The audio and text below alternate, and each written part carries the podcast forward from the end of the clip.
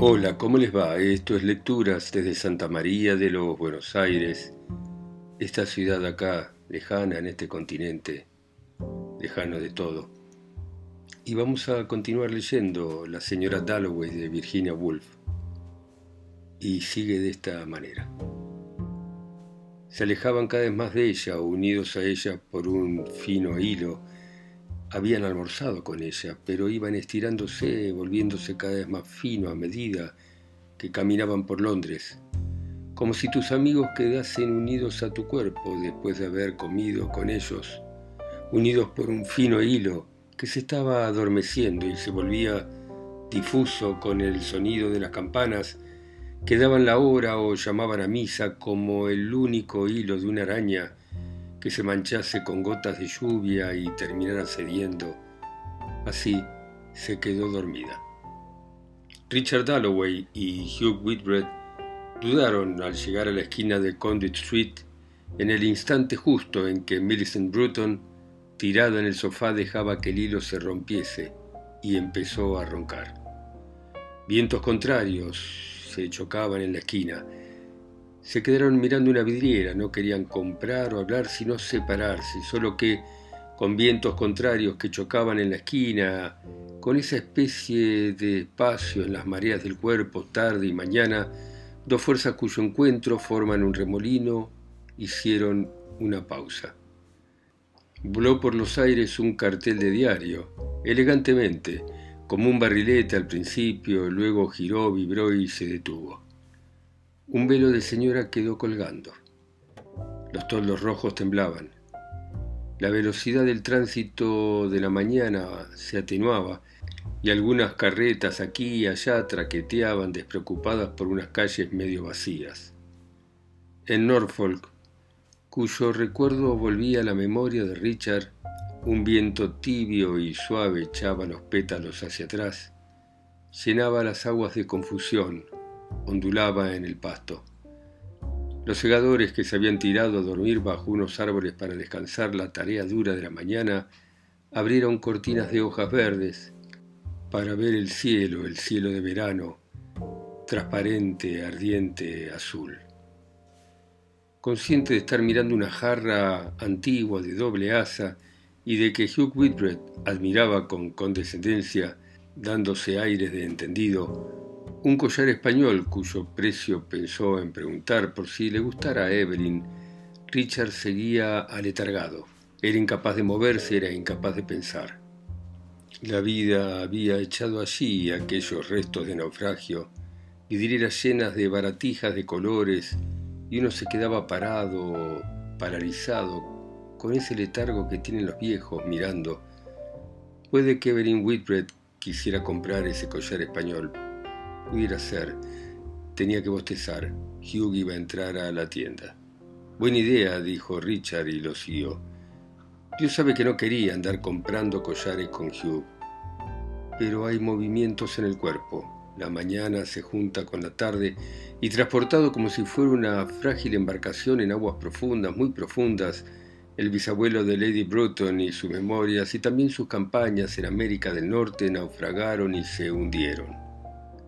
Y también Millicent Bruton se hundió. A Richard le importaba un pepino lo que pasara con la emigración, con aquella carta, si el editor la iba a publicar o no. El collar colgaba de los admirables dedos de Hugh. Que se lo diera una chica, si es que tiene que comprar joyas, a cualquier chica que pasara por la calle, porque la inutilidad de esta vida lo impresionaba a Richard con tal fuerza, comprar collares para Evelyn. Si hubiera tenido un niño, habría dicho, trabaja, trabaja, pero tenía a su Elizabeth, adoraba a su Elizabeth. Me gustaría ver al señor Dubonnet, dijo Hugh con un tono mundano, seco. Resultaba que el tal señor Dubonnet tenía las medidas del cuello de la señora Whitbread, o lo que era más raro aún, conocía sus gustos en cuanto a joyas españolas y el número de piezas que poseía en ese sentido. Hugh no lo recordaba. Todo ello le parecía muy extraño a Richard Dalloway, porque él nunca le hacía regalos a Clarissa, salvo unos aros hace dos o tres años y no había tenido mucho éxito. Ella nunca se los ponía. Le dolía acordarse de que jamás se los ponía. Entonces, como el hilo de una araña que después de temblar aquí y allá se engancha una hoja, la mente de Richard, saliendo de su letargo, se fijó ahora en su esposa, Clarissa, a la que Peter Walsh había amado con tanta pasión, y Richard había tenido de repente una visión de ella allí en el almuerzo, de él mismo con Clarissa, de su vida juntos, y entonces se acercó a la bandeja de joyas antiguas y tomando primero un broche, luego un anillo, preguntó ¿cuánto vale esto? Pero dudaba de tener buen gusto. Quería abrir la puerta del cuarto de estar y ofrecerle algo, un regalo para Clarisa, pero ¿qué? Hugh volvía a estar de pie. Era pomposo. Francamente, después de 35 años comprando en esa tienda, no iba a tolerar que lo despachara un muchacho cualquiera que no sabía lo que hacía. Porque Dubonet aparentemente había salido y Hugh no pensaba comprar nada hasta que el señor Dubonnet se dignara a aparecer, a lo que el joven se avergonzó y se inclinó con la cortesía habitual. Todo era correcto, tan perfectamente correcto, sin embargo, Richard hubiera sido incapaz de decir eso, ni aunque le fuera la vida con la frase. ¿Por qué esta gente aguantaba esa maldita insolencia? Eso no le entraba en la cabeza. Hugh se estaba convirtiendo en un burro insufrible. Richard Dalloway no podía soportar sus modales más de una hora, y entonces levantando el sombrero hongo a modo de despedida, Richard dobló en la esquina de Conduit Street, deseando, deseando recoger ese hilo de araña que le unía a Clarissa. Iba a ir directo hacia ella, a Westminster. Pero quería regresar con algo en las manos, flores. Sí, flores, porque no se fiaba de su gusto para el oro. Cualquier tipo de flores, orquídeas, rosas, no me olvides, para celebrar lo que era, se viera como se viera un acontecimiento. Aquello que sintió por Clarisa cuando hablaban de Peter Walsh en el almuerzo, y es que nunca hablaban de eso, nunca, desde hace años habían hablado de ello, cosa que pensó tomando sus rosas blancas y rojas, un ramo grande envuelto en papel de seda es el mayor error del mundo. Llega el momento en que no se puede decir. Uno es demasiado tímido para decirlo, pensó, manoseando los seis o diez peniques sueltos en el bolsillo, emprendiendo el camino de regreso hacia Westminster con su gran ramo de rosas pegado al cuerpo para sencillamente decir con estas palabras, pensara lo que pensara él entregándole las flores, te quiero. ¿Por qué no? Realmente era un milagro si pensábamos en la guerra y en los miles de muchachos con toda la vida por delante enterrados, medio olvidados ya. Era un milagro. Aquí estaba él caminando por Londres para ir a decirle a Clarisa con estas palabras simples que la quería. Algo que no se dice nunca, pensó. En parte es por, por ser perezoso, en parte es por ser tímido. En cuanto a Clarisa, era difícil pensar en ella, salvo en, en cosas de la memoria, como en el almuerzo, cuando la vio con toda claridad, toda su vida juntos. Se detuvo en el cruce y lo repitió, porque él era sencillo por naturaleza y, era formal, porque se había dedicado a la naturaleza y a la casa, porque era testarudo, porque había sido el defensor de los pisoteados y había seguido su instinto en la Cámara de los Comunes, porque siempre se había mantenido en su sencillez, aunque al mismo tiempo se hubiese vuelto un poco callado, un poco rígido. Richard repitió que era un milagro que se hubiera casado con Clarissa. Un milagro, toda su vida había sido un milagro, pensó dudando si cruzar o no. Tenía la sangre caliente de ver esas pequeñas criaturas de cinco o seis años cruzando la calle solas en pleno Piccadilly. La policía tendría que haber detenido el tránsito enseguida pero no se hacía ilusiones sobre la policía de Londres. En realidad estaba reuniendo pruebas sobre lo deficientes que eran. Y aquellos vendedores ambulantes, a quienes se les prohibía que montaran sus cosas en la calle, y las putas, Dios santos, ellas no tenían la culpa, ni tampoco los muchachos, sino nuestro detestable, odioso sistema social y todo eso, todo eso era lo que pensaba, se veía que lo pensaba Mientras testarudo, gris, limpio y elegante caminaba por el parque, para ir a decirle a su mujer Clarisa que la quería. Y se lo iba a decir con estas palabras en cuanto entrase a la habitación, porque es una lástima no decir nunca lo que uno siente. Pensaba mientras cruzaba Green Park y observaba cómo se tiraban a la sombra de los árboles familias enteras, familias pobres, niños saltando, tomando leche, bolsas de papel por ahí que podían ser fácilmente recogidas si la gente se quejaba por uno de esos gruesos caballeros en Ibrea. Porque Richard opinaba que todas las plazas, todos los parques durante el verano deberían estar abiertos a los niños. El pasto del parque lucía y se apagaba iluminando a las pobres madres de Westminster y a sus bebés que andaban gateando como si alguien estuviese moviendo una lámpara amarilla por debajo. Pero ¿qué podía hacerse por unas vagabundas como aquellas? Pobre criatura, una apoyada sobre el codo, como si se hubiese tirado al suelo, sin ataduras, para mirar con curiosidad, con descaro y considerarlos cómo y por qué, sin ningún pudor, con los labios sueltos con humor, él no lo sabía. Llevando sus flores como un arma, Richard Dalloway se acercó observándola. Pasó con decisión a su lado y aún así hubo tiempo para que saltara una chispa entre ellos. Ella se rió al verlo y él sonrió con buen humor considerando el problema de la vagabunda, y no porque fueran a hablarse en la vida. Pero sí le iba a decir a Clarisa que la quería con estas palabras. Muchas veces había sentido celos de Peter Walsh, celos de Clarisa y él. Sin embargo, ella le había dicho frecuentemente que había hecho bien en no casarse con Peter Walsh, lo que conociendo a Clarisa era obvio, ella necesitaba apoyo, y no es que fuese débil, pero necesitaba un apoyo. En cuanto al palacio de Buckingham, como una vieja primadona frente al público, toda de blanco, no se le puede negar dignidad, consideró ni tampoco despreciar eso que después de todo representa para millones de personas, un pequeño grupo esperaba ante la verja para ver salir al rey, un símbolo. Por muy tonto que sea, un pequeño con una caja de ladrillos podría haberlo hecho mejor, pensó mirando el monumento a la reina Victoria, a quien recordaba con sus anteojos de concha pasando en su coche por Kensington, su montículo blanco, su muy valorada maternidad. Pero le gustaba ser gobernado por el descendiente de Orsa, le gustaba la continuidad y el sentir que se transmitía en las tradiciones. Era una gran época la que le había tocado vivir. De verdad que su vida misma era un milagro. Sí, no tenía la menor duda, ahí estaba, en lo mejor de su vida, camino de su casa en Westminster para decirle a su mujer Clarissa Dalloway que la quería. Eso es la felicidad, pensó. Es esto, dijo al entrar en Dean's Yard.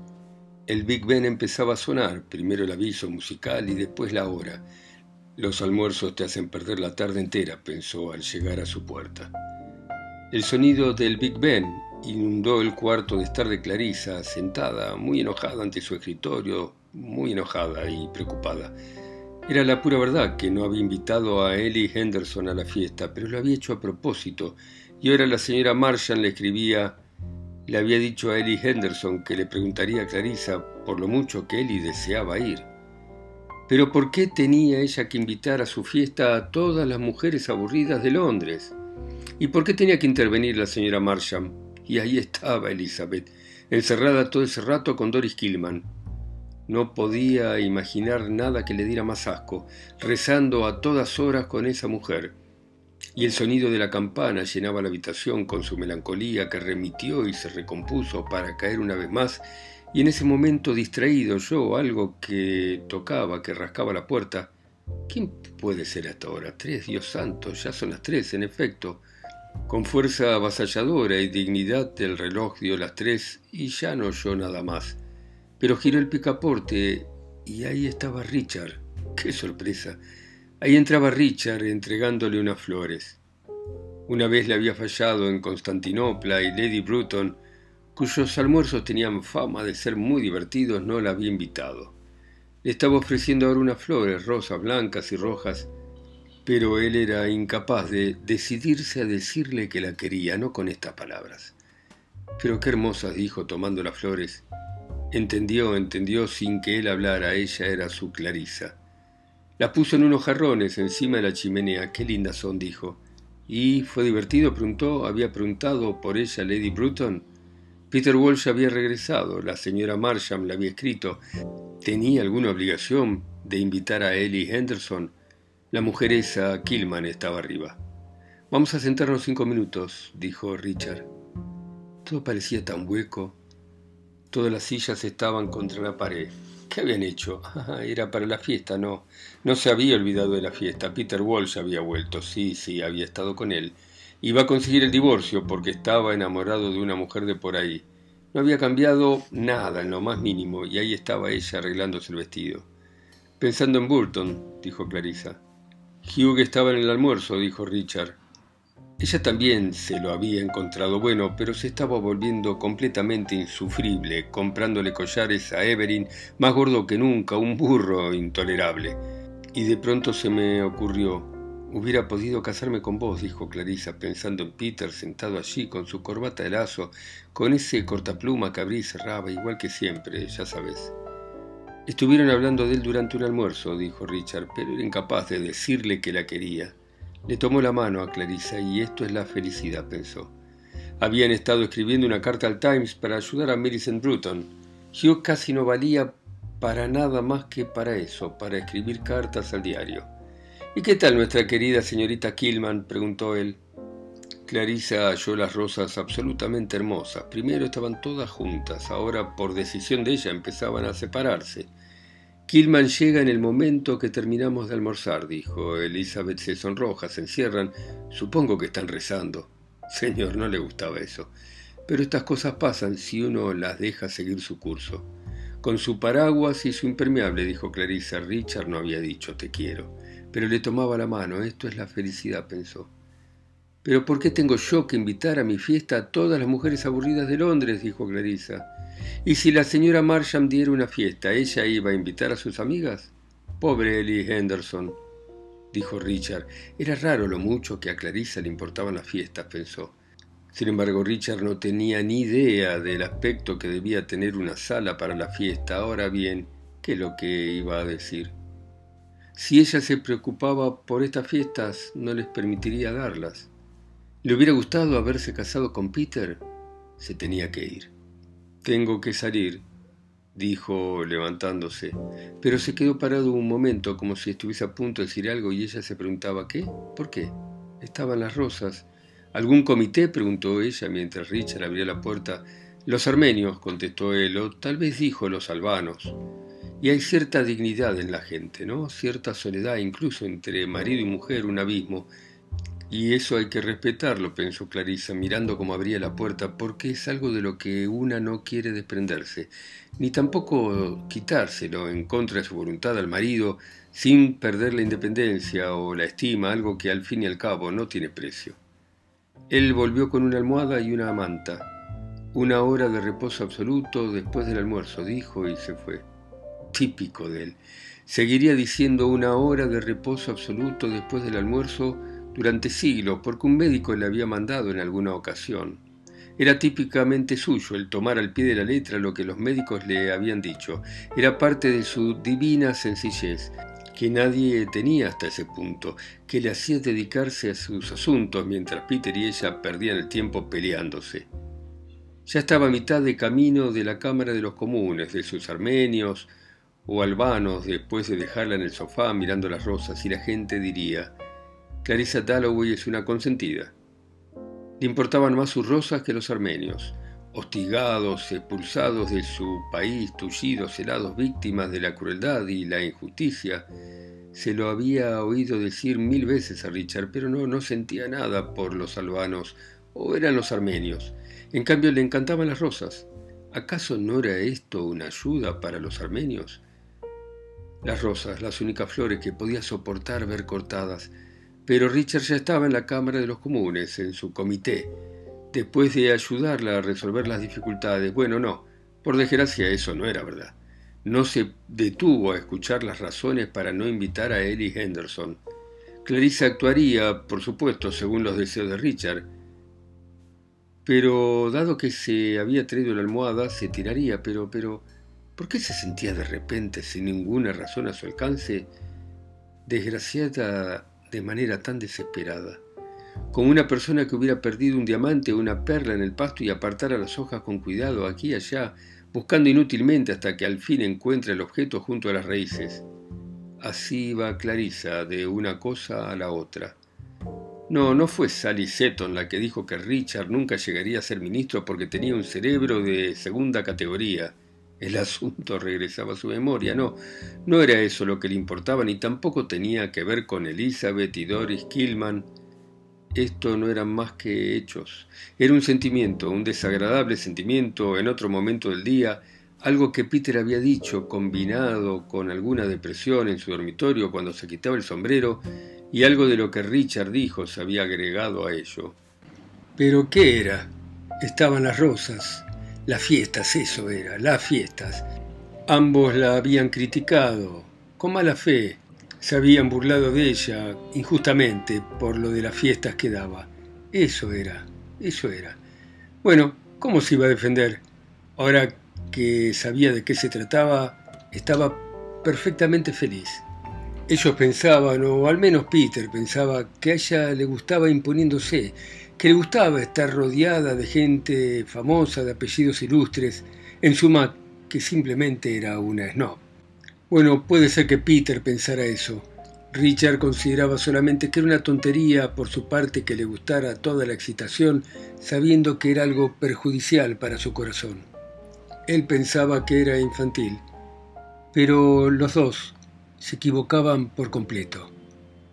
Lo que a ella le gustaba sencillamente era la vida. Bueno, muy bien, dejamos por ahora acá nuestra querida señora Clarissa Dalloway y continuaremos mañana ustedes en sus países, ciudades, continentes o islas y yo acá solo y lejos en Santa María de los Buenos Aires. Chao.